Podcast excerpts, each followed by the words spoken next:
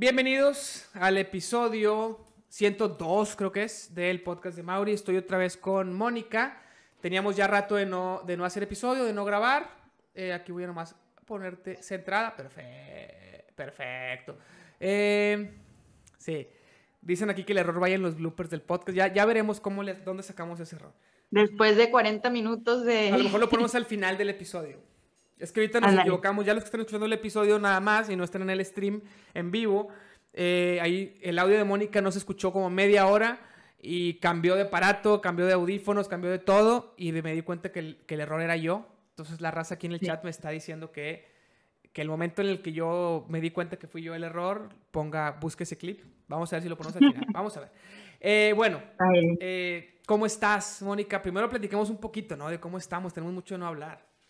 Ya sé, pues tú te fuiste de vacaciones, bien padre, a la playa. Me fui a la Cumplió playa. años Mauro, Cumplió años, cumplió años Mauro, cumplió un año, increíble. Felicidades. Gracias, no, está increíble. Eh, bien Ay, qué lindo. Moni Todo- cumple años el 16, ya mero. Yo también, sí te había dicho, ¿no? Sí, sí, sí. Ese día- el, pues, el otro Este- lunes, yo ya estoy esperando mi cumpleaños. Sí. Aunque no. No, y, y- y le queríamos organizar una fiestecita, pero fíjate que ahorita los casos de COVID están a su, eh, otra vez en su máximo. Y tengo varias, varias personas este, muy cercanas que tienen ahorita COVID, entonces, pues ni para qué le movemos. Mejor Sí. después, despuesito, ya que pase, a lo mejor este, algo, algo Sí, chiquito. pues estábamos igual. De hecho, cuando, cuando empezó el COVID, que fue en marzo del año pasado, decíamos, nace en agosto. Ya para cuando Sí. nazca, va a estar bien gacho el embarazo, pero para cuando nazca ya no va a haber nada. Nació en pleno COVID, este, sin visitas y todo. Y dijimos, bueno, cuando cumpla un año le hacemos la fiesta, el, el- pues la fiesta que no le hicimos de, de, de bienvenido al mundo, Sí. ¿no? Que íbamos queríamos hacerle algo así como, o que no, lo van, no, no, no, no van a visitarnos mucho en el embarazo, pero naciendo. Y luego, bueno, Sí. ya nomás que pase la cuarentena, a lo mejor le hacemos algo para que lo conozcan todos. Nada. Y luego, bueno, Nada. dijimos al año, y al año ya lo van a poder conocer. Cumplió un año y está peor, repuntando todo. Entonces, el bautizo que fue como a los dos meses, eh, fue bien chiquito, fue nomás los padrinos y nuestras familias. nosotros no hemos alcanzado a bautizarla, igual por lo mismo, o sea, no podemos salir de una cosa, este, Sí. por- pero bueno, Nosotros hicimos un, un- un bautizo bien chiquito. Recién Ujú. abrían las parroquias otra vez y fue que en la parroquia grande con éramos 20 personas, nomás eran mis papás, los papás de Eva, nuestros hermanos con parejas y los padrinos. Y ya, ni un tío ni nadie. Y los padrinos de Mauro, no, no los míos. Entonces fue, fueron como 19 personas, en la pura familia fuimos como 19 personas en el patio de la casa de mis suegros y ahí se armó el bautizo. no, ya es súper prioridad, ya lo tengo, este, ya que hacer, solamente, este, es que en esta semana pasada se enfermaron varios de, eh, de, mis, de mi familia, entonces, pues si no es una cosa es otra, pero ya, ya tiene que salir eso y, y- y el festejo a lo mejor llevarla al bioparque o algo, algo Sí. diferente para que disfrute. Sí, de hecho, fuimos a, fuimos a Chempal, no sé si sepas, ¿Dónde está? ahí en, en García. Ah, no he ido. Este, está muy padre, se divirtió mucho porque los animales, este, les da zanahorias, pero te querían meter al carro, o sea, está, está muy padre. Qué chido, como el Ah. bioparque. Sí, bueno, Así era el bioparque, Animales. ¿no? creo que es más padre el bioparque, pero este tenía, tenía jirafas, tenía castores, tenía igual. llamas. Yo hace años que no voy al bioparque Estrella. Hace, hace años. Por ahí pregunta Dani, contexto, ¿quién es ella? Nunca la había visto. Es Dan, es Moni y había estado, es como el sexto episodio que estás, ¿no? Más o menos. Sí, más o menos. Sí, ya lleva varios. en el título lo de, ya del episodio en YouTube lo va a poner la, la, qué número es, pero todo bien. Este, bueno, E- Eva para Mauro quiso hacer una sesión de fotos, que Ah, esa fue también. como una semana y media, dos semanas antes del cumpleaños. Bien padre la sesión y luego esas fotos las imprimimos para su cumpleaños, pero fue un, fue un súper estrés porque los, los sacamos de la guardería que estaba porque lo metimos en- enfermó. lo- sí, bueno, se enfermó, se estuvo enfermando y enfermando, entonces lo dejamos de llevar como tres semanas, casi el mes. De hecho, julio fue nada más tres días. O sea, las últimas dos semanas de junio no fue, porque fue cuando se enfermó, nos fuimos a la playa para que se curara, o sea, como ya que se le fuera el virusito que traía y todo, ya como que me ayudaran mis papás porque andaban allá. Entonces nos fuimos dos semanas. Ellos tienen un departamento, entonces llegamos ahí y nos quedamos dos semanas. La primera semana estuvo recuperándose y la segunda semana disfrutó un chorro. Llegamos, llegamos en martes, fue a la guardería miércoles, jueves y viernes y el sábado se enfermó. Eso fue principios de julio. Fue tres días de julio. Entonces lo dejamos de llevar otra vez tres semanas y dijimos, ya a lo mejor ya no sabemos si va a regresar o no. No sabemos si sea, no sé, si sea esa guardería, si lo cambiamos. Dije, vamos a probar con otra.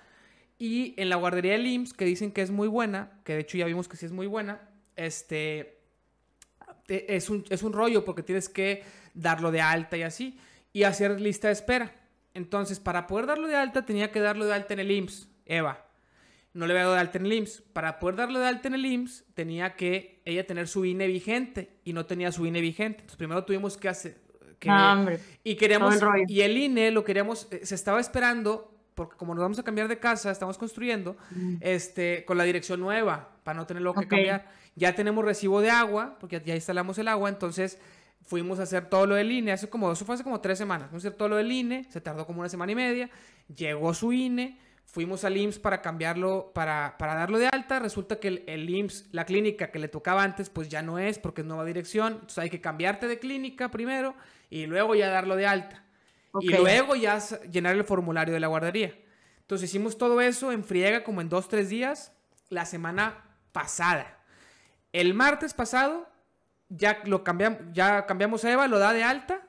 Teníamos que luego aparte imprimirle una foto porque en su, en su cartilla del IMSS, en su cartilla de vacunación no tenía foto. No nos, no nos había importado, pero para ese trámite a fuerzas tenía que tener foto.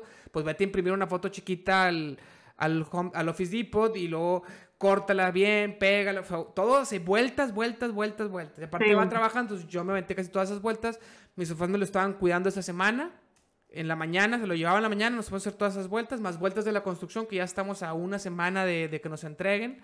Hace dos semanas estábamos llevándonos un chorro de cosas, llevándonos todo lo que nos iban a instalar de cuadros, de repisas, para que aprovechar que los albañiles nos hicieran todos los agujeros y colgaran todo. Por eso no te habías conectado también, ¿verdad? Sí, no había podido, no había podido hacer nada, estábamos en friega, friega total. Toda la mañana en friega, toda la tarde en friega, entonces la semana pasada, el martes, lleno el formulario de la guardería, resulta que sí había lugar, entonces toda la papelería de la guardería era, no, fue el lunes, Toda la semana pasada fue papelería de la guardería intenso porque fueran demasiadas cosas. O sea, era una cosa, una cantidad de documentos increíble que había que hacer vueltas, ir por unos, imprimir otros, llenar cosas, eh, lo de la foto, así un chorro de cosas. Y luego una plática el martes a las 10 de la mañana con la directora para que nos explicara qué onda con los que entraban en agosto, porque... ¿Y no les da miedo que se vaya a contagiar o algo así? Sí, sí, sí estamos con mucho miedo. Estamos a primer síntoma, los, lo dejamos de llevar dos semanas o lo sacamos, no sé. Este, pero sí, sí estamos muy, muy al pendiente, muy preocupados, o sea, preocupados de que cualquier cosita que veamos, eh, pues a lo mejor no va a ser eterno esto. Entonces también toda la friega de las vueltas, China, a lo mejor va a ser una semana y, ya lo vamos a sacar otra vez, no sabemos. Eh, porque fue justo cuando están empezando los contagios. Entonces estamos bien, estamos un poco preocupados, pero no ha tenido nada hasta ahorita. Y, y bueno, entonces, estamos así. Eh, toda la semana pasada fue eso. Y el lunes, martes y miércoles de esta semana, o sea, hace nada, era el periodo de adaptación. Entonces, primer día era que vaya cuatro horas con Eva. Entonces Eva estaba ahí en la guardería con él eh, cuatro horas. Y luego el martes cinco horas y el miércoles seis horas. Entonces el martes fui yo. Entonces yo me aventé ahí viendo cómo está todo, ayudándole a las enfermeras, a las maestras ahí con, pues con Mauro, pero de repente yo trataba de dejar a Mauro con ellas para que se adaptara. ¿Y, ya pues o todavía no ya camina? Ya está casi, pero todavía no, todavía no camina. En, en, el salón de Mauro había como dos, tres niños que ya caminaban y se caen. Tienen como una colchoneta grande, este, con un espejito y un barandal, y afuera de la colchoneta hay espacio y luego todas las cunas alrededor del, salón. Es importante que haya, que haya como objetos para que se estén parando, o sea, que no esté todo plano, todo liso. Sí, está súper bien. y se caen en la este, colchoneta y, no les pasa nada. Que hagan la, la, marcha lateral. Este, eso les ayuda mucho esa, a ir. Esa este la hace todo el tiempo porque aquí tenemos un espacio que no sé si has visto en alguna historia que he subido o así, que está, como la sala está hundida, Entonces el sillón sale poquito y atrás de la sala tenemos un área para Mauro con Fomis y se agarra del, sillón y todo el tiempo lo dejamos ahí lo más que aguanta, pues porque para también aliviarnos un poquito nosotros. Entonces, bueno, toda esta semana fue así. Apenas ayer fue el primer día que fue solo. y ayer seguimos con vueltas de la casa. Y hoy es el primer día que me, que me conecto. O sea, no me había ni conectado. Y estoy apenas saludando a la raza. Tenía un mes de nuevo. No, qué bueno. Qué bueno que ya se pudo. Y a pesar de, de las fallas técnicas, ya. Ya, ya, ya. Ya está jalando todo bien. Este. Y bueno, pues cuéntame. Yo no pues en este tiempo mm, también estuvimos muy ocupados. Este, mi esposo con mucho trabajo y yo aquí en la casa sin ayuda. Entonces, pues la verdad, es todo un rollo. Oye, el este colegio, el colegio de tu familia, ¿qué onda con la vuelta a clases? ¿Si se va, así se va a hacer o no se va a hacer? Pues habían dicho que sí, pero ahorita quién sabe. ¿Cuándo es la fecha de vuelta? Suponía que era en agosto, pero ahorita. No, no, pero de, inicio de clases, o sea, de, si inician, iniciarían en línea o, presencial, pero inician una fecha, ¿no? No sé, la verdad, qué fecha es. Pero ya está el colegio haciendo todo para ya, ya arrancar y tengo entendido que van a ser eh, pocos, pocos alumnos, algo así. La verdad no, no, no te quiero mentir. No sabes bien, ok. Pero Moniquita, había estado yendo a la estimulación temprana. Del colegio, este, ¿y tienen desde, desde, Ah, no, de, al que ibas tú de martes y jueves que ibas con ella.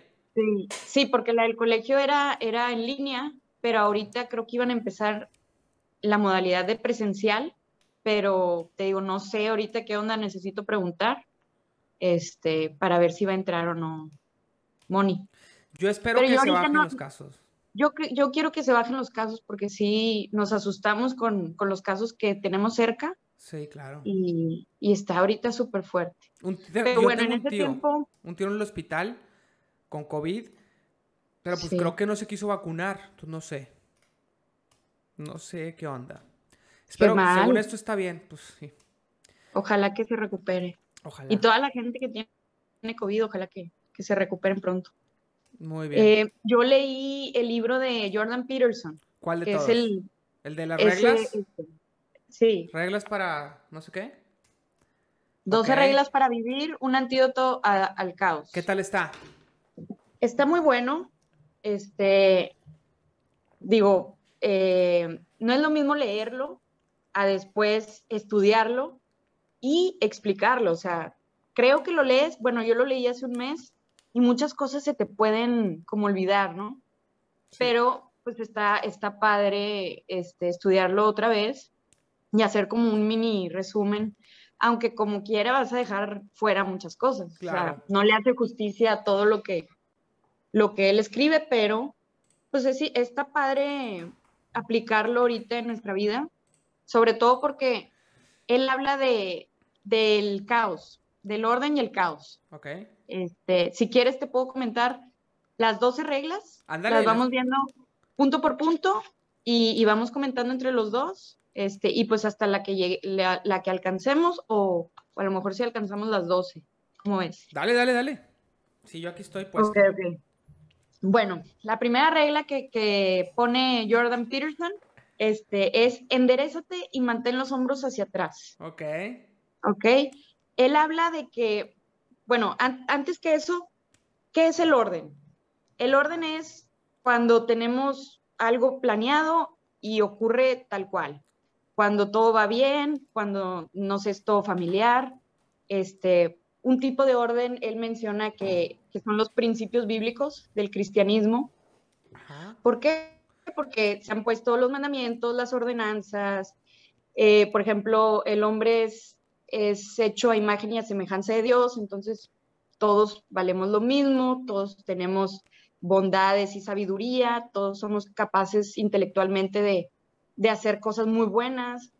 Eh, entonces todos estamos puestos como en un mismo, o sea, todos con dignidad, valemos lo mismo. Amarás a tu prójimo como a ti mismo. Todo eso este, ha hecho que la civilización este, adopte una cultura con principios cristianos. Y hasta la fecha, pues ha resistido eh, esa cultura, se ha mantenido y se ha logrado progreso. Entonces él habla de que mucho de, ese, de esa cultura de la civilización eh, de Occidente no debemos de ignorarla, debemos de, voltear a verla y, y recordarla. Ahora, ¿qué es el caos? Ahorita estamos viviendo un caos, ¿no? Con la pandemia, este, muertes de, familiares, de, gente conocida, eh, a lo mejor cuando alguien se enamora y, lo engañan, o por ejemplo, este, una depresión, etc. Entonces el caos está presente en, esta vida, en la vida de todos, y pues es importante saber cómo mantener un equilibrio entre, entre ese orden y ese caos y salir adelante. Entonces él habla de darle un, sentido, un propósito, a un propósito nuestra vida para poder sortear ese caos. Este, y pues estas reglas em, como que te dan un, cierto orden para, pues para, para llevar a cabo tu propósito.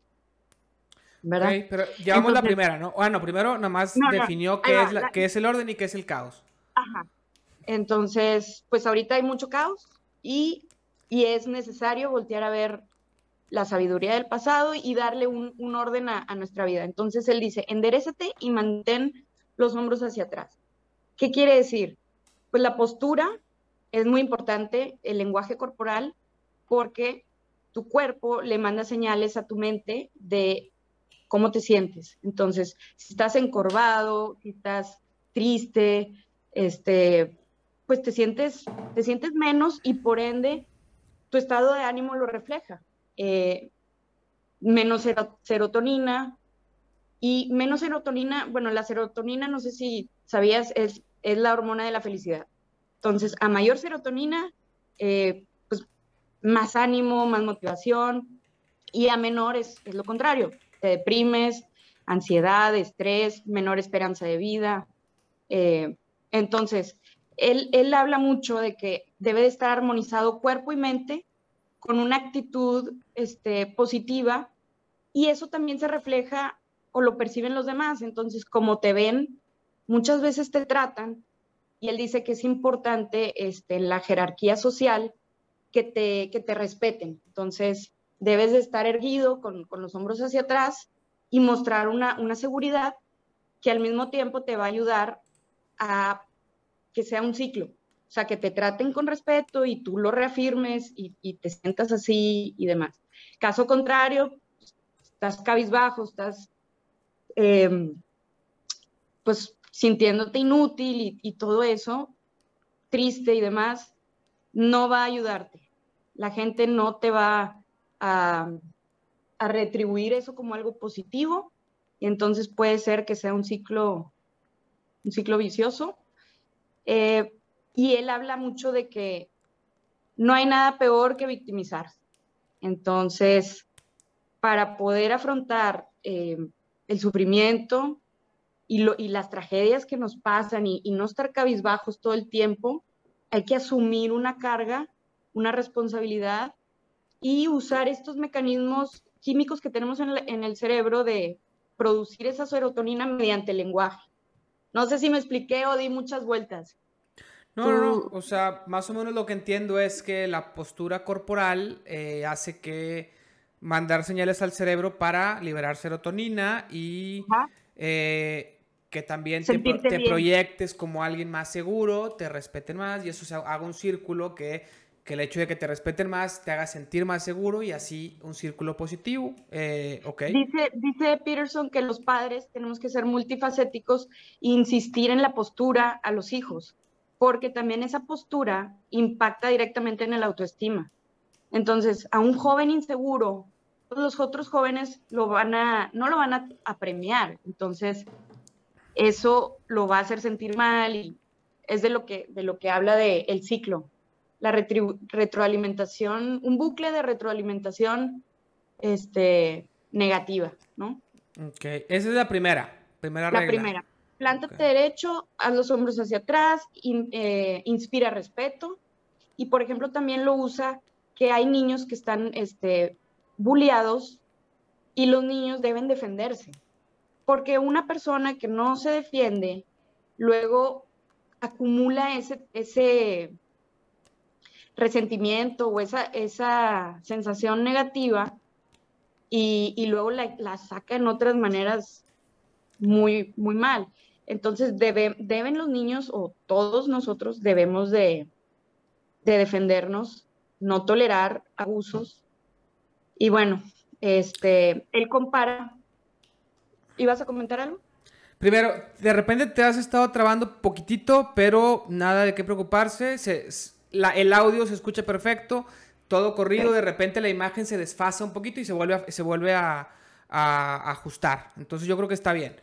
Eh, creo que sería, bueno, sobre esto, creo que sería bueno como desmenuzar un poquito más cuando habla de que es bueno que se defiendan. Estoy de acuerdo, pero creo que también se puede malinterpretar. O sea, una cosa es no permitir abusos y otra cosa es qué es defenderte. O sea, me, imagino a un niño bulleado y creo que, creo que es, interesante, ¿no? imagínate un niño que, que, que, bulean tres niños, ¿no? Que lo, que lo golpean en, la escuela, ¿no? Un niño de ocho años y tres niños de nueve o, de la misma edad lo golpean todos los días porque, por diversión, ¿no? Entonces, ¿qué, ¿qué es lo correcto que debería hacer ese niño para defenderse? Pues podría, número uno, decirles, confrontar, o sea, oye, ¿por qué me estás molestando? ¿Qué te hice yo? No me gusta tu actitud, ¿por qué me pegas? ¿Estás haciendo mal? ¿No me parece? O, X. Eh, número dos, podría decirle a la maestra o a sus papás, informar, porque muchas veces los niños no hablan, o sea, se lo quedan y, y, y, pues eso hace que siga el abuso.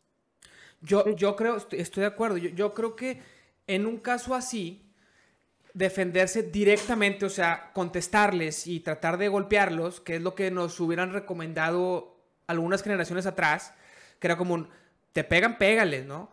Y yo creo que eso está incorrecto porque te van a ganar. O sea, son tres contra ti y, no es justo la pelea y te, y te van a ganar y vas a sentirte peor.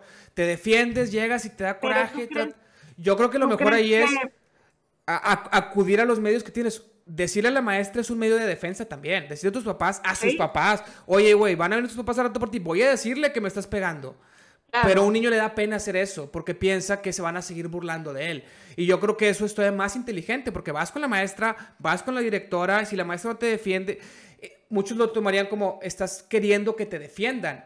Yo creo que no. Yo creo que eso ya es defenderte porque porque decirle a la policía, si, si, te llegan a asaltar y ves un policía, pues, ¿por qué te vas a defender con tus puños y puedes defenderte hablándole a la autoridad que es la policía? Es, lo mismo, es lo mismo en la escuela. Vas con la maestra y la maestra tiene que decirles, pero como te da pena y como nos han inculcado que decirle a la maestra es el chismoso y eso hace ¿Pero por que... Te da, a ver, regrésate un paso antes. ¿Por qué te da pena? Porque nos han inculcado que, eso es ser cobarde. Nos han dicho, es que eres el, chismoso que, que, por cobardía no supiste defenderte por ti mismo. Eso nos lo han enseñado mucho. Tienes que defenderte por ti mismo y decir a la maestra es no defenderte por ti mismo. Y claro que eso no es no defenderte por ti mismo, porque tú estás tomando acción, tú estás siendo inteligente. Decirle a sus papás es todavía más inteligente, porque muy probablemente lo regañen y sean de que eres un pinche huarco peine chismoso que le dijiste a mis papás, pues por idiota, güey. O sea, no sé, no tienes que decir así, pero pues, o sea, vas con alguien más arriba. El niño tiene que defenderse por cualquier medio. Por cualquier medio. No, permitir que siga el abuso. Eso sería uno. Claro, claro. Pero no necesariamente eh, a golpes. Porque muchas veces los golpes no es la mejor solución ni es la que más ventaja tiene. Si tú eres inteligente, puedes, puedes encontrar muchas maneras de defenderte y de parar el abuso, porque eso tiene que parar. Eso no puedes permitirlo porque eso va, va, a fregarte toda la vida, ¿no? Toda la vida vas a sentirte inseguro, vas a sentir que nadie te defiende. Aquí Jordan Peterson no, no profundiza en eso de que si golpes o no golpes, pero hasta cierto punto, y si llega a ver un niño que lo están golpeando y le regresa el golpe, yo no lo vería mal. No, no, no, no, lo vería mal, pero muchas veces va a perder, va a perder peor y va a ser todavía más desconfianza. Pero ya no lo van a, pero ya, a ver si lo van a volver a seguir molestando. Es que muy probablemente, si el otro niño es mucho más fuerte, le, o sea, le das el golpe y hasta se pueden burlar de que no, me, no, me, hiciste nada. Pero el hecho, el hecho de habérsela regresado le va a pensar doble el otro. Depende, depende qué tan más fuerte sea el otro. Porque muchas veces eh, el niño que se defiende es muy débil y por más que le dé el golpe con todas sus fuerzas, el otro que es más fuerte se lo detiene y le da otros tres. Y ahora es peor. Bueno, pero el, hecho de haberse levantado en contra ya es digno de respeto. Claro, pero ya lo van a respetar un poquito más. Depende. Y a lo mejor la van a pensar dos veces. Depende. Yo creo que depende mucho de, de qué tanto daño haga el niño. Entonces, ¿qué pasa con los niños que ya hicieron eso y los le pegaron todavía tres veces más? No, no, va a volver a, no va a volver a levantarse a dar un golpe. Entonces, ese niño que tiene que hacer, ir con la autoridad. Por aquí preguntan en el chat, ¿qué pasa si los papás del bullying no hacen nada? Si la maestra no hace nada, vas con la directora. Si la directora no hace nada, vas con el policía. Vas, te esperas afuera de la escuela, ves que pasa una patrulla. Ya si no hace nada nadie, pues estás bien jodido, ¿ah? Ya si ni la policía hace nada, si ni tus papás, ni los papás del niño, ni la maestra, ni la directora, ni el director, nadie hace nada, pues ya, digo, hay, gente que puede estar en esa situación, pero creo que son los menos, creo que son los menos. Y, y el defenderse va a ser que él se haga los hombros para atrás y diga, lo voy a confrontar, o sea, no me voy a, no me voy a rendir, no me voy a dejar. Esa es también una postura que ante la vida, ¿verdad? Sí, pero valerte de todos los medios posibles, no nada más del que parece más obvio, que es el contestar con lo mismo que me están haciendo, que en este caso sería golpe. Esa es una, pero cuando si, si esa no funciona, hay más. Y a veces nos quedamos solo con esa. Jordan Peterson habla también de que como seres humanos tenemos que tener reglas y valores, saber qué esperar, este, todo eso, por ejemplo, que no nos vamos a matar unos a otros. Eh, la rutina y el orden nos dan, nos permiten poder crecer. Entonces, pues las reglas son importantes, hay que respetarlas y, y.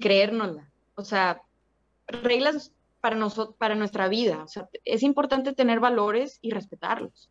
Claro. Entonces, desde casa, esos valores hay que inculcarle a los hijos a tener un buen autoestima, a, creerse suficientemente valiosos, valen no por sus logros, no por, valen porque es, es algo intrínseco. O sea, su valor es eterno. ¿Por qué? Porque hubo alguien que murió por nosotros que es eterno. Entonces, hay que, hay que recalcar el valor desde, desde pequeños para que no se dejen, para que no sean víctimas, para que encaren el, Muchas veces va a haber sufrimiento, va a haber caos, pero el, el sufrimiento a veces no es malo.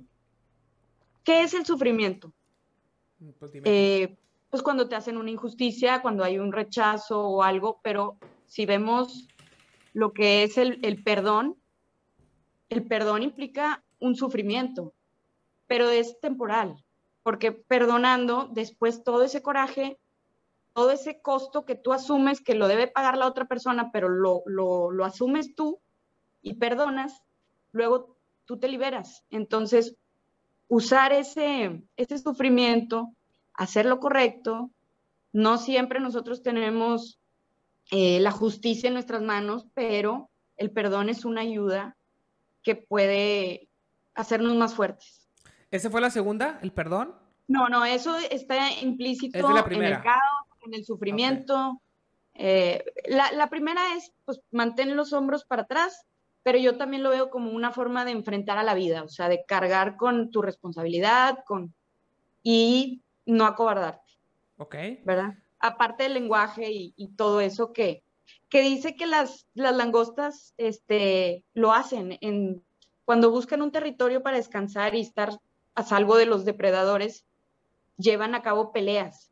Entonces, las langostas que pierden, muchas veces, si, si perdió de una manera muy lacerante, su cerebro se disuelve y se, se genera uno nuevo propio de su condición nueva de inferioridad. Entonces, tiene más probabilidades de perder y de no, que, no quedar, no reproducirse, no encontrar un lugar seguro, etc.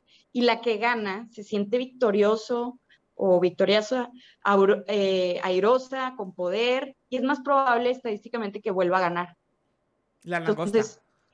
Sí, porque tienen los mismos circuitos químicos y neurobiológicos que, comparte, que compartimos los seres humanos.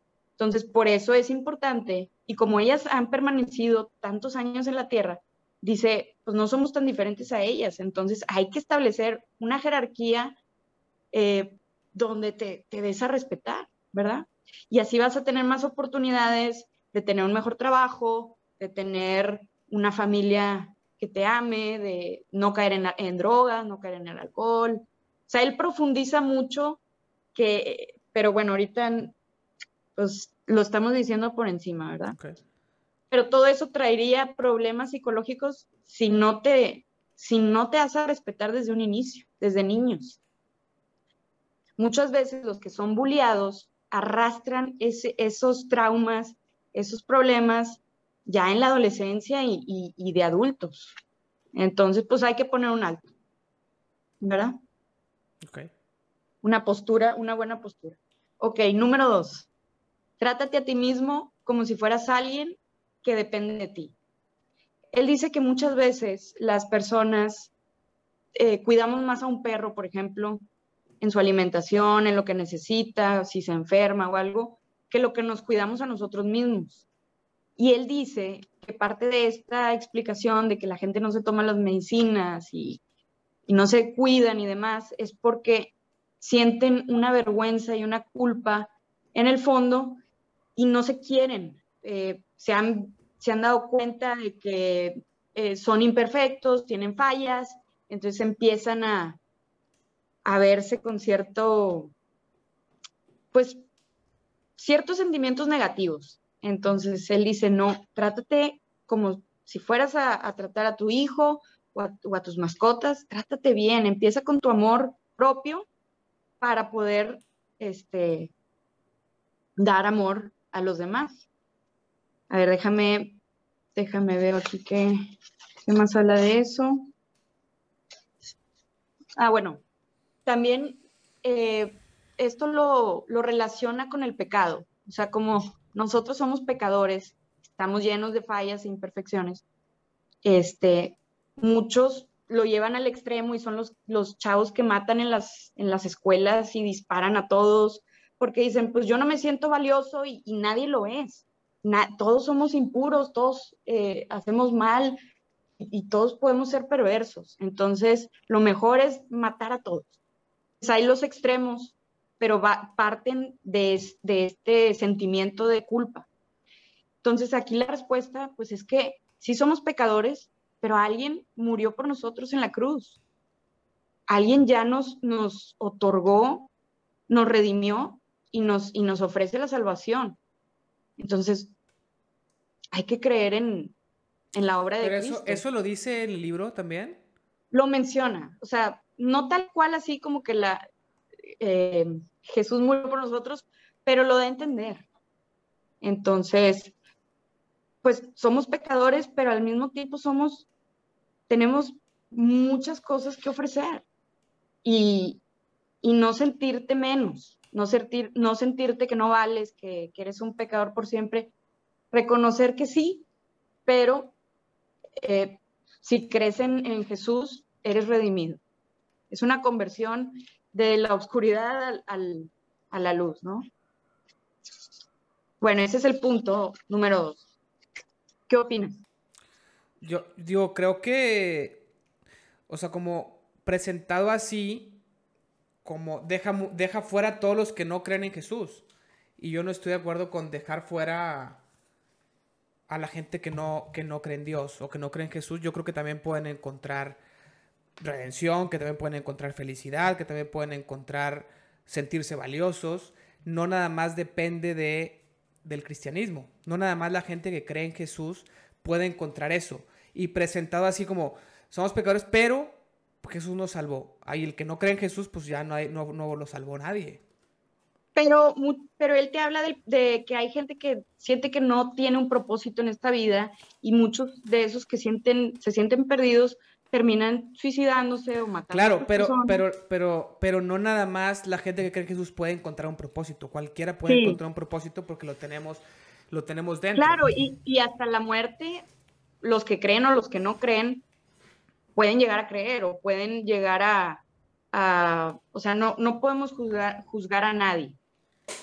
O sea, no, no, no, es, no es lo único, no, no es la única manera de encontrar propósito, es lo que yo digo es importante tener propósito porque si no terminas valiendo madre, terminas suicidando, terminas en depresión, tienes que, buscarlo y muchas veces hasta crearlo.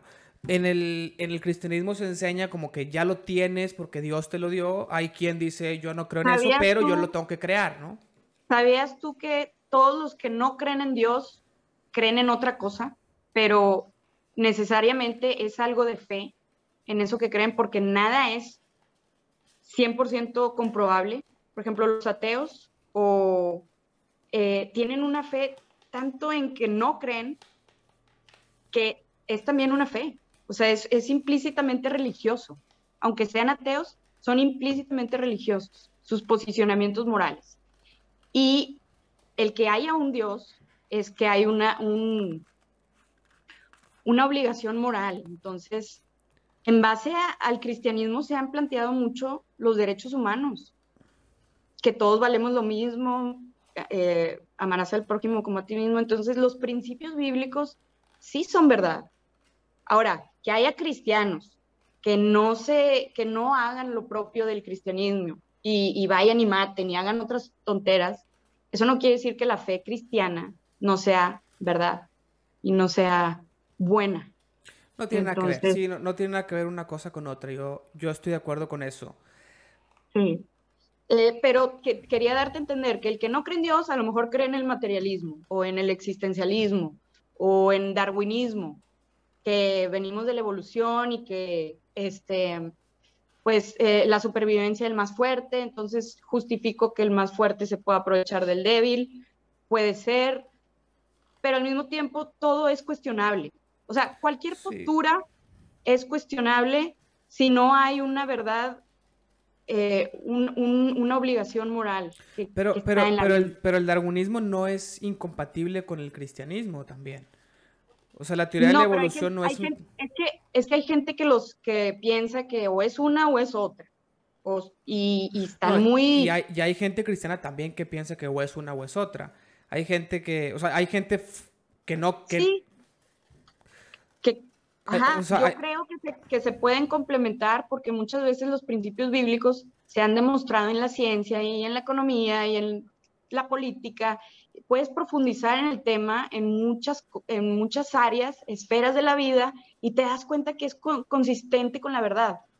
Entonces, bueno, yo eh, siento que mi convicción eh, en, en, esos principios, tengo que ser consecuente con ellos y los puedo ver en, en todo, o sea, en toda, la, en toda la vida me he dado cuenta, pero, pero bueno, eso ya no lo dice Jordan Peterson, lo digo yo. Ok.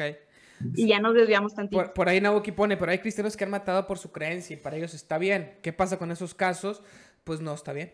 Hay, hay gente que, que opera eh, fuera de las bases, ¿verdad? Es que creo que es interesante esto que, que dice Nabuki porque es un ejemplo bien claro y bien extremo que nos hace entender muchas cosas, porque es, bien, es evidente que el cristianismo no quiere que mates, es evidente, y alguien que mate en nombre de Dios, pues es, es, es, muy lógico que, es una, que hay una incongruencia ahí, pero vámonos a lo pequeño. ¿Por qué? Digo, eso, es, en lo grande que es muy fácil de ver porque es, es, un ejemplo gigante, ¿no? Es un ejemplo muy extrapolado. Pero en lo pequeño, ¿qué pasa con juzgar a los demás? Pues tampoco está bien, pero ¿qué pasa con juzgar a los demás sin, sin, sin hacer un prejuicio negativo, o sea, sin fundamentos? Es decir, ¿qué pasa cuando juzgas un hecho por eh, con fundamentos pensando en un bien común, pues a lo mejor ahí sí puede ser que, que sea aceptable. A lo que voy es que hay que profundizar y reflexionar mucho en no solamente en las escrituras, sino en todo lo que se ha escrito después y analizado después para, para no caer en contradicciones como esta. Claro, hay gente que no, no es consecuente con lo que cree. Y hay otra gente que cree que todo es relativo. Entonces, si todo es relativo y todo es subjetivo y cada quien tiene su verdad, nada es verdad, todo es mentira. Y eso, hasta sus mismos cuestionamientos son cuestionables. Digo, sus mismas posturas son cuestionables. Pero la cosa es que sí hay una verdad. Entonces, pero, no todo es relativo. Es que, ok, decir que todo es relativo es una contradicción en sí misma, porque si todo es relativo, mi afirmación de que todo es relativo también será relativa y sería mentira, y no sería verdad. Sin embargo, eh, entonces tenemos que, por lógica, decir que sí hay una verdad. Pero, ¿cuál es la verdad? ¿La que yo creo o la que tú crees o la que el otro cree. Entonces ahí es donde empezamos a, a el que afirma, ok, entonces basado en este, en este planteamiento sí hay una verdad. Entonces lo que yo digo es verdad, pues ahí es, ahí es otra cosa. Pero, pero bueno, hay suficientes razones para creer que Dios sí existe. Ahora, te, te quería comentar que cualquier postura es en sí una fe, ya, ya lo había dicho, porque es innato en el ser humano. Es, es una, es una función del, ser humano tener fe. Entonces, o tienes fe, por ejemplo, en, no sé, en cualquier cosa, pero tienes que tener una fe porque si no, no hay sentido. O sea, no hay sentido de tu existencia. Sí. Y, y, y es, pero bueno, es propio del ser humano. Es, sí, claro, pero ah, es que hay, hay, mucho, hay mucho detalle. O sea, eh, ¿sí conoces las, las vías de Santo Tomás para demostrar la existencia de Dios? No, no las he visto. Bueno, no, no, las conozco al 100, son Santo Tomás de Aquino, eh, escribió la Suma Teológica, que es un estudio de no sé cuántos tomos de libros sobre teología, sobre Dios, siglo más o menos 14, muchos filósofos lo han estudiado, otros filósofos lo han, le han refutado algunas cosas, y en, en uno de, las, de los libros, de los tomos, tiene las cinco vías para demostrar la existencia de Dios, no me sé las cinco, pero se han cuestionado mucho y muchos ateos las, las, las refutan, etcétera, ¿no? Hace poco estaba viendo un video de un, de un filósofo, se llama Filosofía Teológica el canal, y era una serie de videos de media hora, vi como dos, y explica primero que toda la controversia que hay alrededor de las vías, eh, explica para empezar, las vías no, no las estaba escribiendo para convencer a un ateo, ¿Por qué? Porque si las escribes para convencer a un ateo, te lo van a refutar de muchas maneras, pero le está, la, está escribiendo presuponiendo que el que la está leyendo ya cree que hay, que hay un Dios, ¿no? Sí, de hecho, aquí escriben, porque todos ya creen en algo. todos, escriben para, creencia pero, todos escriben para alguien.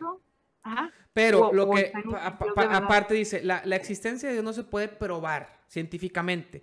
Lo que pretendía Tomás de Aquino no era probar científicamente porque la ciencia de su época era muy diferente a la ciencia que tenemos ahora, era demostrar en un sentido aristotélico y lo que estaba explicando el video es que, al menos lo que entendí, que pretende demostrar simplemente que hay una lógica en la creencia de Dios. O sea, que, creer en Dios no es, no es simplemente... Eh, irracional. irracional, exacto.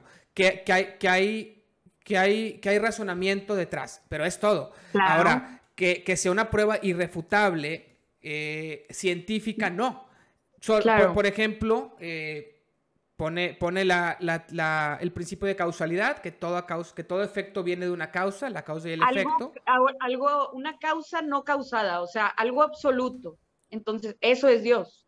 Los que creen en el, en el Big Bang, pues creen hasta, hasta, donde, hasta donde se puede llegar que, que ocurrió el Big Bang, pero fuera de eso, ¿qué, lo, qué creó eso? ¿Sí me explico? O sea, ¿qué lo empezó? Tuvo que haber sido algo externo. Entonces, algo no, no, es que el tema es que, es que, la teoría del Big Bang tampoco, tampoco contradice el, el, cristianismo. La iglesia ya aceptó la teoría como una teoría, como una posibilidad.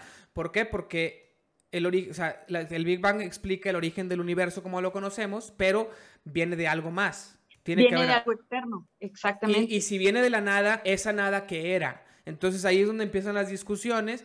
El tema es que podemos lógicamente decir que había un algo o un alguien fuera de nuestra realidad. O sea, tenemos nuestra realidad del tiempo y el espacio, tiene que haber algo fuera del tiempo y el espacio, puede ser el universo, muchos científicos lo ven como el universo es tiempo y fuera del tiempo y el espacio, etcétera, ¿no? No sabemos exactamente qué es. Tomás de Aquino decía, a eso le llamamos Dios. De eso a que el Dios del cristianismo que, ojo, yo creo, yo soy, yo, yo soy creyente y creo en el Dios del cristianismo y creo en Jesús, no es, pero entiendo también las otras posturas, entiendo que yo lo creo también porque así me lo enseñaron de niño y yo lo, yo lo reflexiono mucho. No, e, e, es mucha coincidencia decir, yo nací en la religión verdadera por suerte, o porque Dios me ama más que a los que no nacieron en la religión verdadera, ¿no? Y la de ellos es falsa. Es, es muy complicado eso. Entonces, decir, Jesús murió por nosotros ya es, ya es algo más. Ya no es decir, existe un algo, un alguien que creó todo. Exacto, y, que en las otras religiones no, no, no pasó eso de que Jesús sufrió eh, toda la traición, la injusticia, los rechazos, el pecado en sí, para redimirnos. O sea, en ninguna otra religión está eso, que se hizo humano, que padeció y que triunfó a pesar de, la muerte. Este, y que, y que te ofrece una, salvación. Entonces, habrá muchas religiones y demás, eh, pero pues hay que ver qué se acerca más a la realidad. Entonces, ¿Y qué se todo cuanto vemos, todo lo que vemos en la realidad, o sea, refleja mucho la palabra. Entonces, yo también soy creyente y estoy estudiando, de hecho, este libro, a ver si después está muy padre. Dice que la verdad, la, el cristianismo es la verdad total de la realidad total. Está padre porque te, desmenuza todo eh, cómo es y cómo, cómo se aplica en, muchas esferas de, de, la vida y puedes profundizar en todo, en todo conocimiento y desde, desde la política, porque se tiende a separar mucho que lo, los, las creencias religiosas son propias de, la vida privada y, no es como científico, no es objetivo, y, lo otro es lo que sí vale, que es lo científico, lo, objetivo, etcétera pero ¿quién dice que, una creencia, una cosmovisión correcta, no es, no es objetiva? Claro que es una, una creencia objetiva también, que se puede aplicar en todo. Entonces, nos han enseñado a separarlo de que vas a la escuela y te olvidas de lo que viste en, la iglesia y ahora es otra realidad, o, otras cosas científicas, cuando no están peleadas cuando no se debería dejar fuera de la vida pública la religión, o, en este caso los principios cristianos. Oye, y este, este, libro que está de verdad total, la autora, estoy aquí buscando a la autora, y ella qué onda, o sea, como, ¿cuál es su background o qué, de dónde sacó sus ideas? Fíjate que pues apenas lo estoy leyendo, no, no, he visto mucho su background. ¿Quién te lo recomendó? ¿Quién te recomendó ese libro? Me lo recomendó un chavo que se llama Moisés eh, Mayoral y, y he, he, visto varios de sus videos, este, sube historias a, Instagram y recomienda libros y él, es, él tiene una postura cristiana y dice que eh, no tan solo es leer la Biblia, sino puedes profundizar en muchos otros temas en muchas otras disciplinas eh, y, es, em, ¿cómo se dice? Es consecuente, o sea, todo lo que, lo que dice la Biblia lo puedes ver demostrado en, otras y profundizar en otras áreas. Por eso me llamó la atención y lo compré, pero no estoy al 100 enterada de, de la vida de Nancy. Pero sí te lo recomiendo, hasta lo poquito que he leído, cuarenta y tantas páginas, está increíble. Es que yo creo que desde el título de Verdad Total ya me hace a mí ruido. Ya me empieza a hacer a mí ruido de. de porque, porque la Iglesia Católica no, no promueve esas ideas, ¿eh? Así como esta es la verdad total y los demás están equivocados y te lo voy a demostrar, te lo voy a probar. Ese tipo de, de discusiones o conflictos, la Iglesia Católica como que no, no le entra mucho. Hay mucho más respeto por, verdad total, por verdad total se refiere a que la palabra es verdad. Yo no creo que la Iglesia Católica no, no diga que la palabra es verdad. Yo no creo que... haya duda en la Iglesia Católica de que la palabra de, la Biblia es sagrada y es verdad. Es que, ok. Porque si no crees que es verdad, entonces no la crees.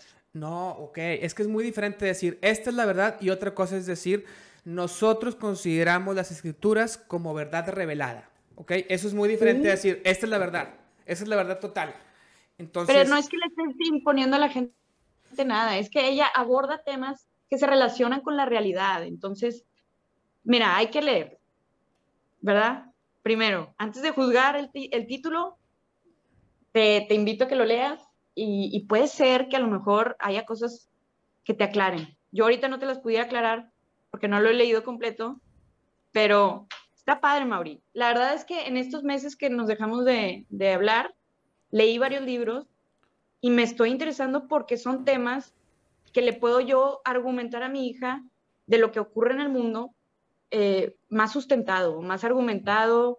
Voy a estudiar, voy a, tener una, una visión más amplia. Y todo esto es por ella, sinceramente. Obviamente yo quiero crecer, pero me motiva mucho mi hija. Entonces, bueno, volvamos al punto de Jordan Peterson. ¿Cuál sigue? Dice, haz amistad con aquellas personas que quieren lo mejor para ti. ¿Qué personas son tus amigos? Eh, ¿Eres eh, cuidadoso al escoger las amistades o dejas entrar a cualquier persona que influyan en ti? Porque muchas veces nos rodeamos de gente equivocada, tóxica, envidiosa, gente que no te hace bien tener eh, y no nos damos cuenta hasta demasiado tarde.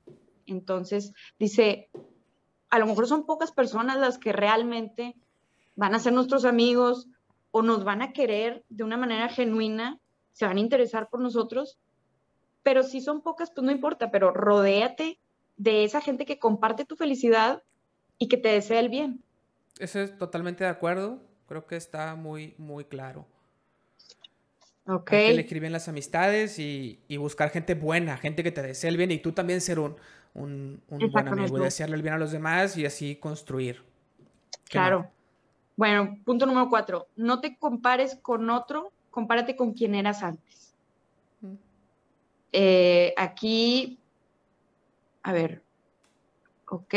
¿Por qué, ¿Por qué es importante este punto? Porque normalmente nos comparamos con la gente que tenemos en, Instagram, vemos las historias de los demás y, y, muchos diremos, oye, pues esta persona se ve muy exitosa, más que yo, este, le está yendo súper bien, me siento mal porque a mí no me va tan bien.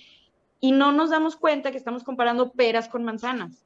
Porque, ok, a lo mejor es muy exitoso, digamos, en el trabajo, pero su vida familiar no lo es tanto. Tiene muchas broncas o, tiene otras cosas que yo no quisiera, o sea, no, no queremos la vida de otros porque ellos también tienen otras cosas.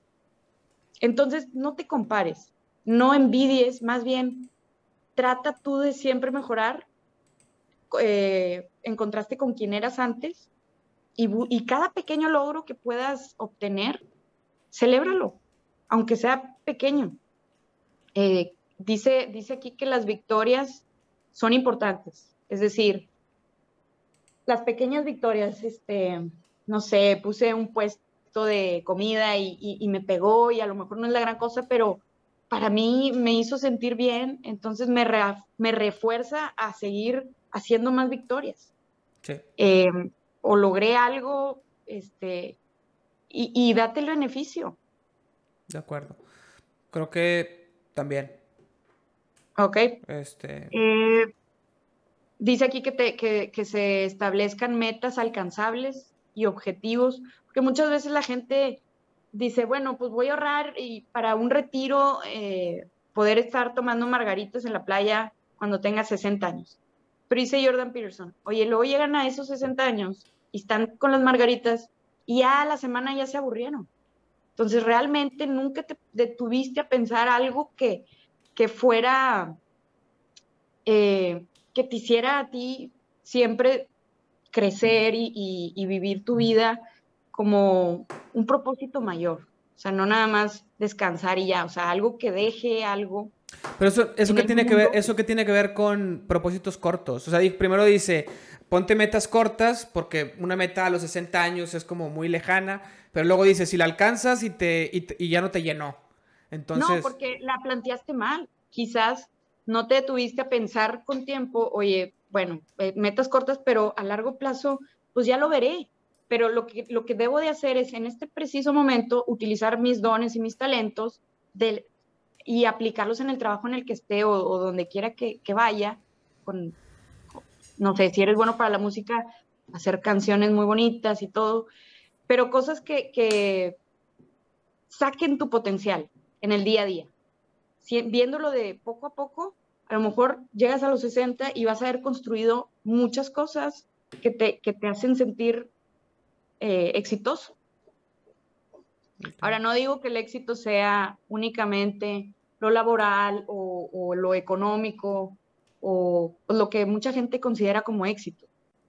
Para mí el éxito a veces está desordenado, pero es importante emplear todo lo que tienes en la vida para, para salir adelante. ¿verdad? El éxito principal para mí es hacer la voluntad de Dios y todo lo demás es muy bueno, pero no debe estar en primer plano. Entonces, eso es lo que yo infiero del, del punto 4. Ahora, el 5. No permitas que tus hijos hagan cosas que detestas. Dice aquí, debes de disciplinarlos bien, porque si tú no los disciplinas, porque ay, te da miedo que llore y se te revelen en un minuto o una hora, luego la gente lo va a disciplinar. O sea, la sociedad misma se va a encargar de corregir eso que tú no te tomaste el tiempo de disciplinar. Por ejemplo, un niño gritón en, en un restaurante o los maestros o, o, en donde quiera que él esté, van a ser mucho más duros que un padre y no van a ser piadosos. Entonces, disciplínalo en el momento en el que está contigo, porque esos comportamientos, dice, de 0 a 4 años es, es importante para que se sociabilicen. Entonces deben prestar, deben compartir, deben eh, entender que, que, no ser egoístas, no gritar, etc. Ya después va a ser más difícil, después de los cuatro años. Eh, entonces dice, una corrección a tiempo es menos dolorosa y, y pues ya, eso es prácticamente lo, lo que dice, que hay que poner también castigos. Ok. ¿Profundiza en eso? Sí, con el tema de sus hijos y cómo en los restaurantes, este, como ellos se dan cuenta que el niño pues nada más aguanta 40 minutos y si no ya empieza a gritar, ellos son prudentes y entonces comen rápido y ya para cuando pasó el tiempo suficiente que, que ya se hartaron los niños, se retiran. Porque no es agradable que en un restaurante estén los niños gritando y molestando a, a otras personas. Entonces dice que el ejemplo empieza desde pues, los padres, ¿verdad?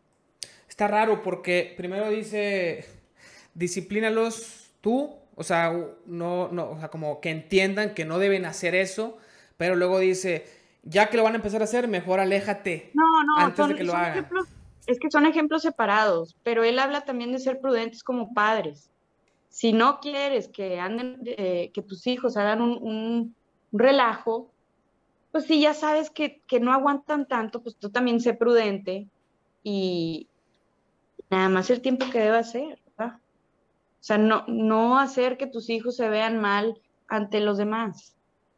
Okay. O sea, que no molesten, que no caigan gordos. Okay. Lo otro de la disciplina se refería a otros comportamientos eh, tangibles que puedes que puedes corregir. Okay. No morder, no pegar, no gritar, no... ¿Me explico? No ponerle YouTube nada más cuando, cuando ya está llorando para que se calme, un video. O sea, hablar más, este, pasar más tiempo con los niños. Si, si no los disciplinamos nosotros en casa por flojera o lo que sea, los va a disciplinar la sociedad. Eso es lo que yo entiendo. Okay. Entonces, no le, no le saquemos los padres a, ay, qué flojera, pues le pongo el video y es más rápido. No, tárdate lo que te tengas que tardar, pero edúcalos. Ok. Ok, paso 6. Digo, regla 6. Antes de criticar, asegúrate de, de tener tu vida en perfecto, perfecto orden.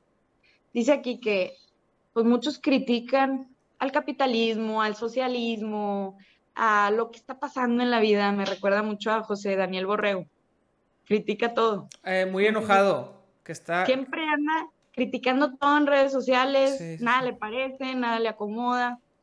Y se mete en muchos temas. Dice aquí, oye, deja de frustrarte por todo lo problemático del mundo. Mejor primero pon paz en tu casa. Claro. O sea, quieres arreglar los problemas del capitalismo y los problemas del socialismo.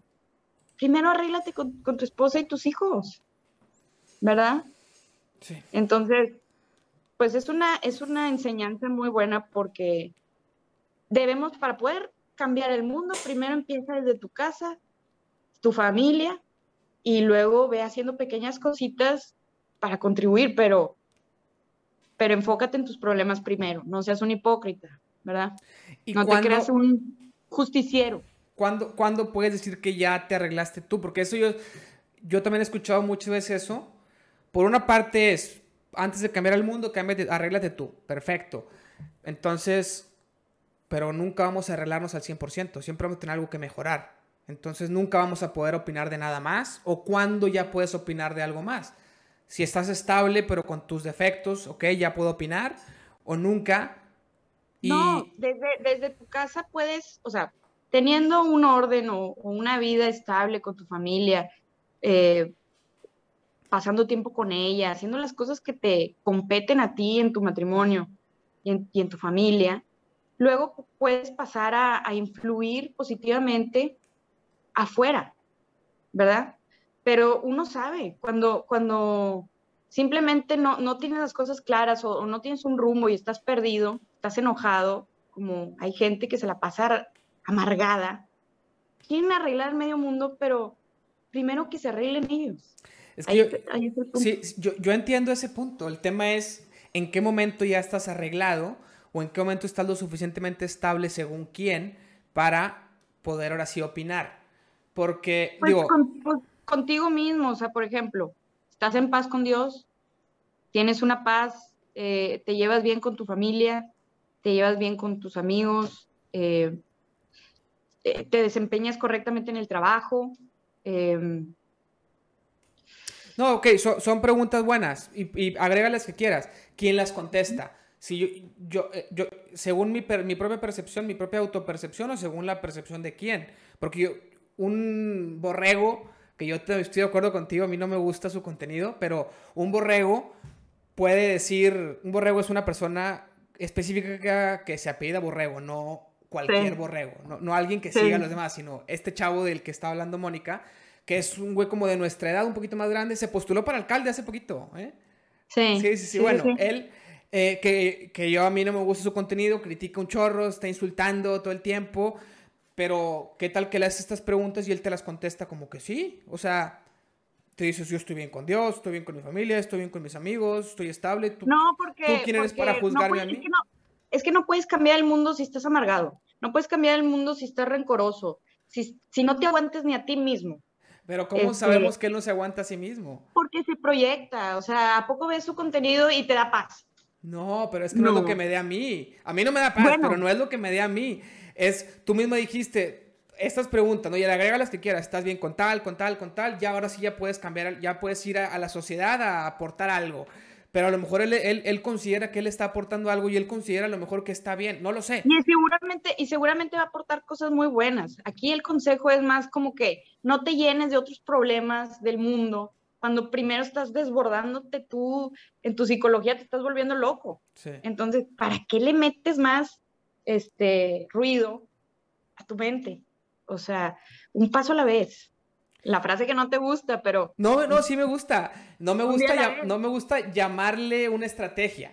Me gusta como consejo general. O sea, está muy bien. De hecho, muchas veces lo hablamos Eve y yo y decimos como, pues vamos un día a la vez, ¿no? Pero nos da risa decir, es la estrategia, como si ya fueras a... Eh, es que también hay que ver los motivos. Realmente eh, lo que lo no, no estoy hablando ya de José Daniel, pero estoy hablando de otras personas que a lo mejor están eh, de influencers y están aportando mucho contenido, pero realmente se ponen como salvadores de los pobres y defensores, y realmente esa es su motivación. O sea, nunca sabemos las motivaciones más profundas. No, no, conocemos su corazón. Entonces, hay gente que lo llega a hacer con un, con un motivo eh, pues para sentirse superior o no sé, o para que lo alaben. Pero, ¿quiénes somos nosotros para juzgar sus, sus intenciones? No estoy diciendo, no estoy diciendo de, de, alguien específico, solamente, solamente digo que no todo lo que vemos allá afuera son motivaciones buenas. No, no. Entonces. No, estoy de acuerdo con eso, pero. Por ende, el mensaje, por ende, el mensaje no creo que vaya a ser eh, muy correcto. No sé. Este, Ok. Eh, son cosas que hay que pensar. ¿Cuál, cuál más? ¿Verdad? ¿Cuál más? El escapismo, a ver, dedica tus esfuerzos a hacer cosas con significado, no a hacer cosas que te convengan. Ok, hay gente que, que busca el placer a corto plazo, busca el hedonismo, sobre todo. Esos, este, no sabemos qué tan mal estaban esos hedonistas, ¿eh? Pues es un, plan, es un placer inmediato y priorizan en él pero eh, pues es, es, parte del anhelo ese del futuro utópico, que muchas veces no es realista. Eh, te dice, sacrifícate un poco en el presente para obtener algo mejor en el futuro. Está bien que ahorres, está bien que, quieras tener un cuerpo más sano ahorita, para que después en, en tu vejez no padezcas enfermedades. Eh, tienes que hacer sacrificios, tienes que correr, salir, eh, comer más sano, eh, dejar la, la, chatarra, quizás no tomar mucho alcohol, en vez de jugar videojuegos, este, dedicar tiempo para estudiar algo o para algo que te sirva en el futuro, a lo mejor aprender inglés o francés o X.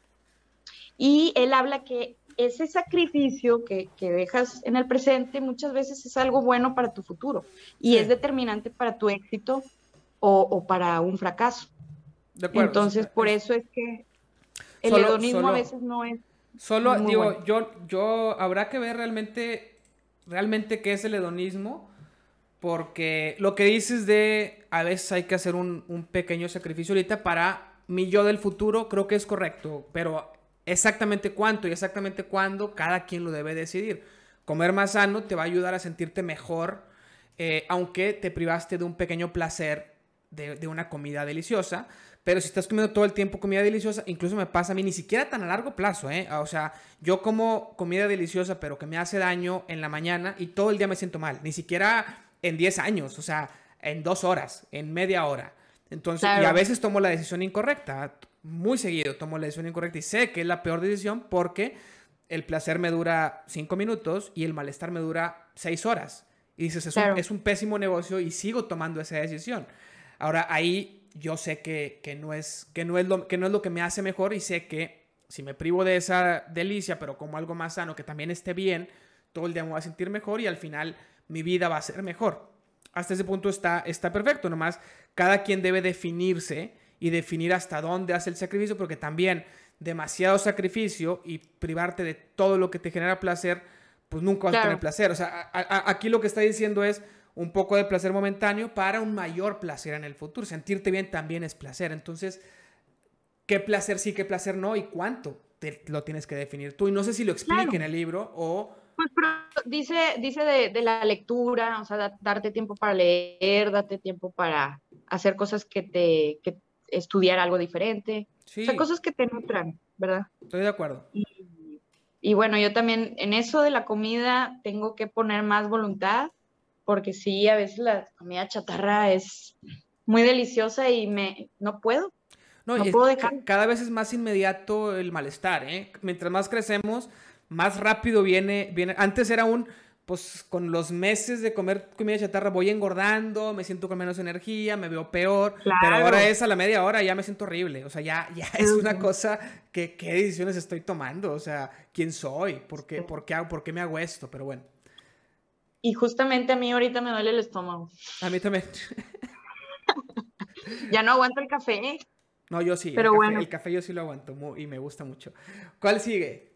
di, di la verdad o por lo menos no mientes ok, dice que la mentira debilita el carácter, en el sentido de que también en las convicciones que te mencionaba hace rato, si uno dice, bueno, no voy a hablar de este tema porque es eh, polémico y no es políticamente correcto, quizás ahorita no está de moda y la cultura va en otra dirección, si yo me pongo a negar mis convicciones, aparentemente no, no estoy haciendo nada, pero debilita mi carácter. Eh, es, una, es una mentira porque no, no, no dices lo que en verdad piensas. Eh, igual, pues ya sabemos que mentirle a la gente, eh, una, una, mentira y luego tienes que decir más para tapar esa mentira, entonces se hace una bola, una bola de nieve. Y, y bueno, a ver, ¿qué más dice de esto? pues bueno, ¿tú qué puedes comentar de eso de la, de la mentira? Ok, no sé hasta qué, es que en todas se puede como profundizar mucho, pero también son 12, tenemos que avanzar.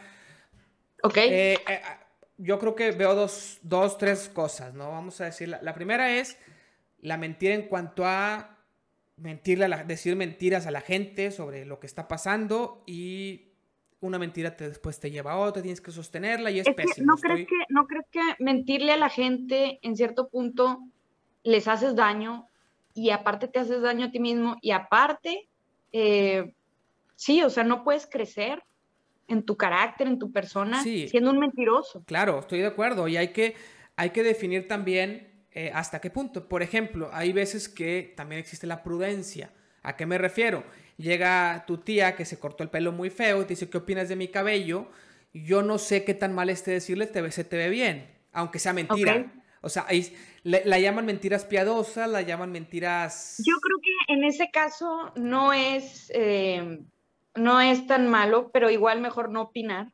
No, pero si te este, preguntan, o sea, sí, mejor ah. no, no, voy a llegar a decirle, ¿qué parece te ve tu...? Pues no, pues mejor no digo nada. oye, ¿cómo se me ve mi cabello? A veces podrás decir, tal vez, tal vez eso sea prudencia, no lo sé. o tratar, de tratar de buscar mm. dentro de esa mentira algo de verdad. pues a lo mejor... Ah, te hace ver la cara más redonda. Peor. No, pues no sé. O sea, yo creo que hay casos en esa inocencia que yo no le llamaría mentira, yo le llamaría prudencia. Hay que ver hasta qué punto, habría que analizar, pero te mucho Oye, pero también, también me creo que, que, se refiere a no mentirnos a nosotros mismos cuando fallamos. Muchas veces somos tercos y, no nos queremos dar cuenta, oye, ya le invertí a este negocio demasiado dinero este, y no jaló. Claro. Entonces, déjame pero eso yo no sé si a mentirte a ti mismo. Sí, porque te mientes porque no aceptas que la regaste, no aceptas que cometes errores, que eres imperfecto. De acuerdo. Y si no, si no aceptas un fallo, no lo puedes corregir. No, estoy de acuerdo en que llega un punto en el que ya es mentirte, pero ¿cuándo es ese punto? No hay, no, hay, no hay forma de decir a los seis meses de que fracasó ya es ese punto, porque siempre puedes decir todavía. No, pues, oye, ya fueron años o ya fue tanto tiempo de dinero, ya, o sea, date cuenta porque. Pero depende. Estás tú solo. No, o sea, estoy de acuerdo que hay un punto en el que ya es mentirte, pero creo que ese punto es muy difícil de, encontrar. Cada persona está viviendo su, duelo. Tú puedes ver desde afuera que lleva un año eh, en friega y a lo mejor al tercer año le iba a ir bien. Y tú, y tú decirlo, y ya te estás mintiendo, no lo sé. Habría que analizar cada caso, si es una persona que quieres mucho darle tu opinión, pero respetar la suya, o, si ya de plano si ya de plano está en una situación en la que está haciéndose daño a ella y a su familia porque está invirtiendo dinero que no es suyo, pues sacrificando eh, el bienestar de su familia, pues a lo mejor sí, pero cosas así, pero no es un tema de tiempo. Pero por ejemplo, pero por ejemplo, si fuera un familiar, pues tu deber es decirle, oye, bueno, este, no te quiero hacer, o sea, sin hacerlo sentir mal, pero... Claro, te doy mi opinión. Me parece que, me parece que esto te pudiera perjudicar. Pero no asumir que si él no te hace caso está mal. O sea, como que te doy mi opinión, yo así lo veo desde afuera, Tú lo estás viendo desde adentro, es tu decisión, esto es lo que yo veo. Y, es, eso se lo dice solamente a la gente muy cercana, no, no a todo el mundo, no, no, es, no ir por la vida diciéndole a todos, porque eso también es soberbia. Te metes en problemas. Y con el tema de, de, eh, Otro tema interesante es mentirte a ti mismo en el sentido de quién eres y de cómo te vas definiendo como persona. Es, es un tema muy, muy complicado. Yo he vivido a lo largo de mi crecimiento, de mi madurez y de mi juventud mucha, mucha reflexión al respecto y todavía no llego al punto exacto, pero creo que es importante reflexionarlo porque durante, muchas veces me pasaba que, que en un trabajo, en los primeros trabajos que tenía, pues algunas cosas que a lo mejor son reglas, yo lo veía como estoy, estoy teniendo que ser alguien que no soy.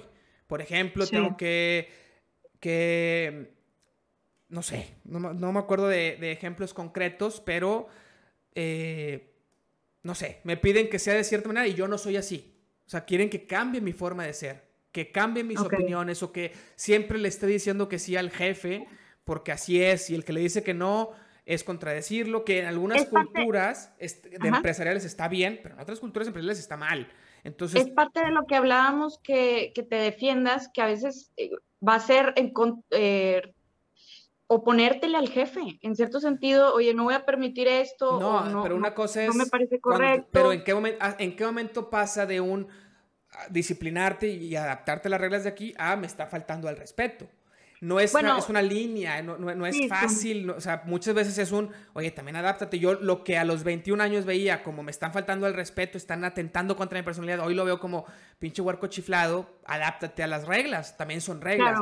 Y, y, exactamente qué veo de una cosa y qué veo de otra con el paso del tiempo ha ido cambiando, qué acepto y qué no acepto ha ido también cambiando. Por ejemplo, digo, un ejemplo muy básico que yo a los a lo mejor a los 21 años podía verlo como me están cambiando mi personalidad, yo, yo no lo vería así, es no digas groserías en el trabajo, ¿no? Oye, así hablo, soy yo, este soy yo, así, así soy. Me estás diciendo que hable como tú digas, como, como, como tú dices, entonces me estás limitando mi personalidad, me estás queriendo hacer como tú y estoy mintiéndome a mí mismo.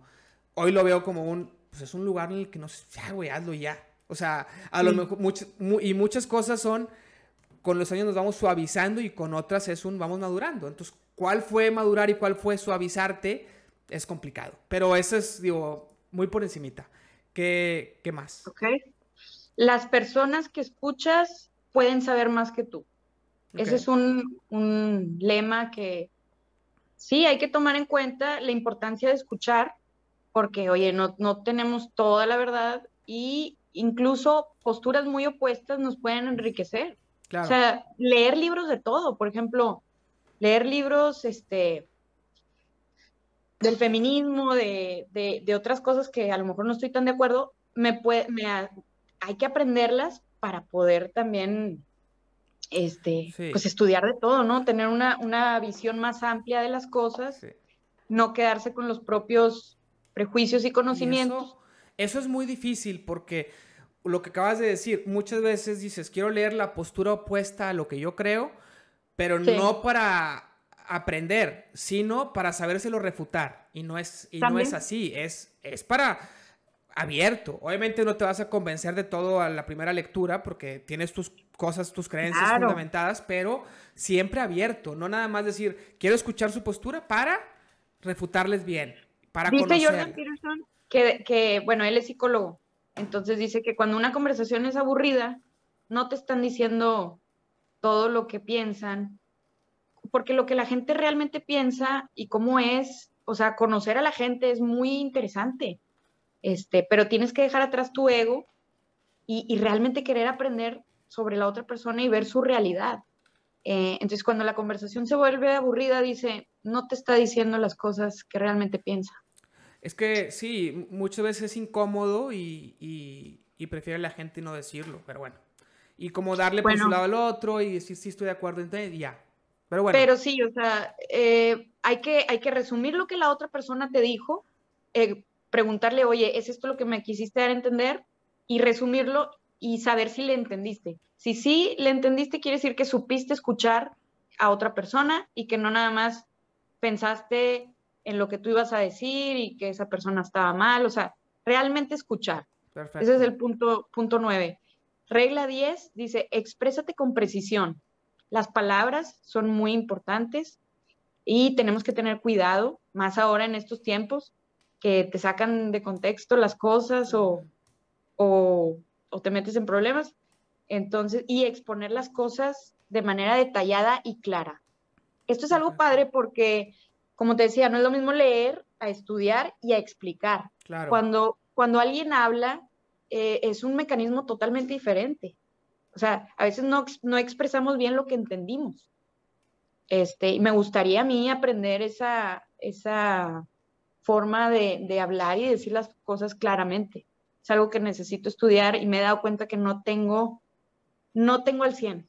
Entonces... yo, yo creo que nadie lo tiene al 100 y ¿Cuántas veces hemos escuchado, hace poquito estaba viendo un video, eh, que, que si no dominas un tema no opines sobre él? Yo no estoy de acuerdo con eso, yo creo que, lo he dicho creo que en el podcast muchas veces, eh, creo que se vale opinar de todo, pero con el conocimiento de... Debido. No, no, no. Con la autopercepción de cuánto sabes correcta y con el respeto correcto. O sea, de este tema conozco poco y esta es mi opinión conociendo poco. De ese tema conozco un poco más, esta es mi opinión, conociendo un poco más, pero al 100, no puedes esperarte a conocer un tema al 100% para opinar si, si, lo haces con respeto. Si opinas con respeto, pues puedes opinar de lo que sea. En este punto habla mucho del matrimonio, porque dice que habla de una mujer que fue engañada. Entonces dijo, pues realmente ella se pregunta, pues, ¿por qué no hablé de esto con mi esposo antes una, dos o doscientas veces del tema de la vida sexual? O por qué no me di cuenta antes de, que teníamos estos problemas. Y habla Jordan Peterson de que hay un dragoncito en una recámara, no sé qué libro era, pero pone la analogía de que va creciendo el dragoncito hasta que ya es muy grande y ya no lo puedes ignorar. A veces ignoramos los problemas por mantener la paz. Sí, no. Pero explicar y expresarte con precisión en el tiempo adecuado puede evitarte muchos problemas. Definitivo. Porque ignorarlo quiere decir que realmente no te importa lo suficiente. Bueno, no, necesariamente. Creo que puede, ignorarlo puede ser que te da miedo afrontarlo, aunque te importe. Por eso, pero, pero lo va a destruir. Al final de cuentas va a crecer, va a crecer ese problema, se va a agrandar. Es, es, es, padre ese punto porque todos tenemos que aprender de eso. Ya nada más el 11 y el 12 porque ya despertó Moniquita. Moniquita, ahorita me la traes. Sí. Este dice, dejen paz a los chicos que andan en patineta. Pues aquí más que nada se, se enfoca en que los niños tienen que llegar a, ser, son atraídos por el peligro y hay que permitirles hasta cierto punto el peligro, no sobreproteger. Eh, lo habíamos visto con lo de Blancanieves, no sobreproteger a los hijos, no tenerlos en una burbuja, pero también habla de que los niños son muy diferentes a las, niñas. Los niños son más proclives a meterse en problemas en la adolescencia, saltarse clases, manejar el carro rápido, derrapar, pelearse y ser rebeldes. Y todo esto no es porque sean malos, sino porque están aprendiendo a ser hombres, a, mostrar, por ejemplo, en, los carros sus habilidades conductoras, su riesgo ante el peligro. Este, se le revelan a una autoridad es para cuestionar si esa autoridad es suficientemente fuerte.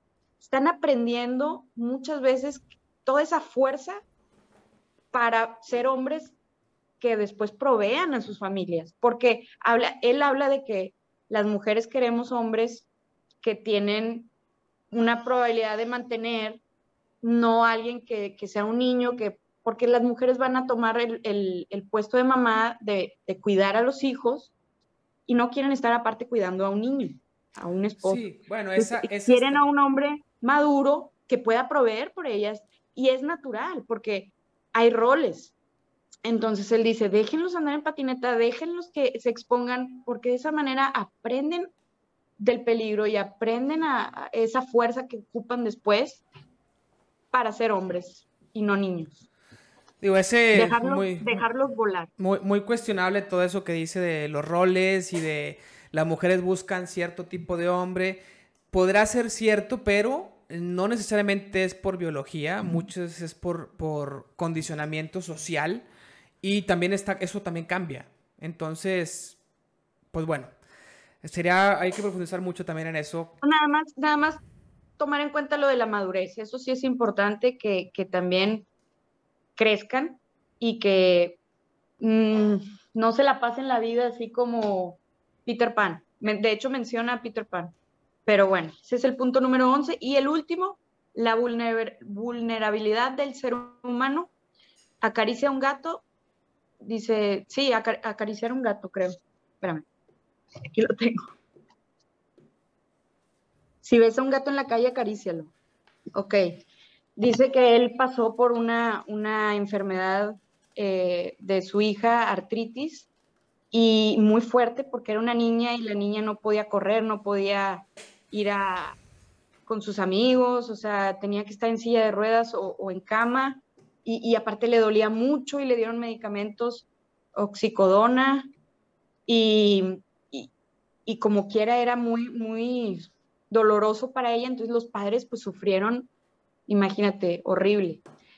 Pero que en este mundo, a veces para sortear el caos, este, tenemos que detenernos y apreciar en el momento presente algo que te dé paz.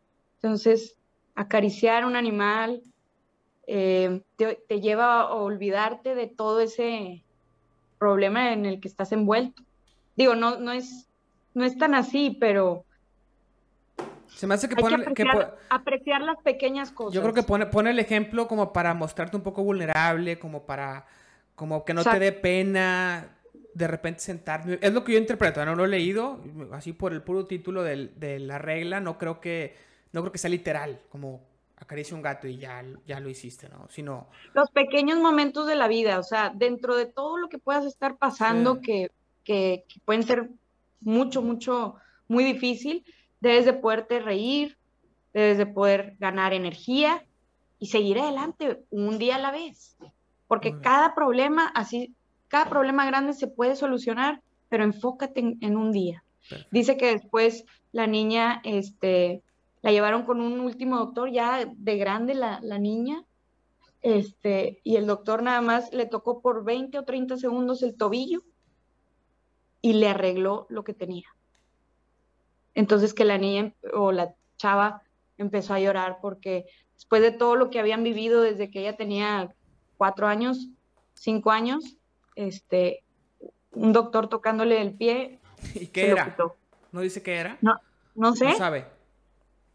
Pero estuvo muy bonito y a mí me, me sacó lágrimas ese, ese momento. Pero bueno, Mauri, pues ya despertó Moniquita, le voy a hacer la comida y, y, dársela. Y estuvo muy padre. Ojalá que después podamos, eh, pues algo así, otros libros o algo que podamos enriquecernos y, y, seguir platicando sobre, sobre la lectura, que está muy, muy interesante aprender. Sí, pues bueno, ya está. A ver si nos vemos la otra semana o en dos, ahí el viernes. Este, y esperemos ya, a lo mejor la otra semana estoy mudándome, no lo sé. Esperemos que el otro viernes ya sea la mudanza y ojalá en dos viernes ya estemos allá, ya bien a gusto. Ojalá. Perfecto. Saludos a todos y ojalá no se haya trabado mucho mi voz. Se trabó, la voz no se trabó, de repente se desfasaba, pero bueno, la voz se escuchaba fluida, entonces no pasa nada. Se, escucha muy bien. Eh, nos vemos. Muchas gracias, Mónica, y nos vemos en el siguiente. Gracias. Nos vemos. Bye. No se escucha, no se escucha. ¿Qué, será, Moni?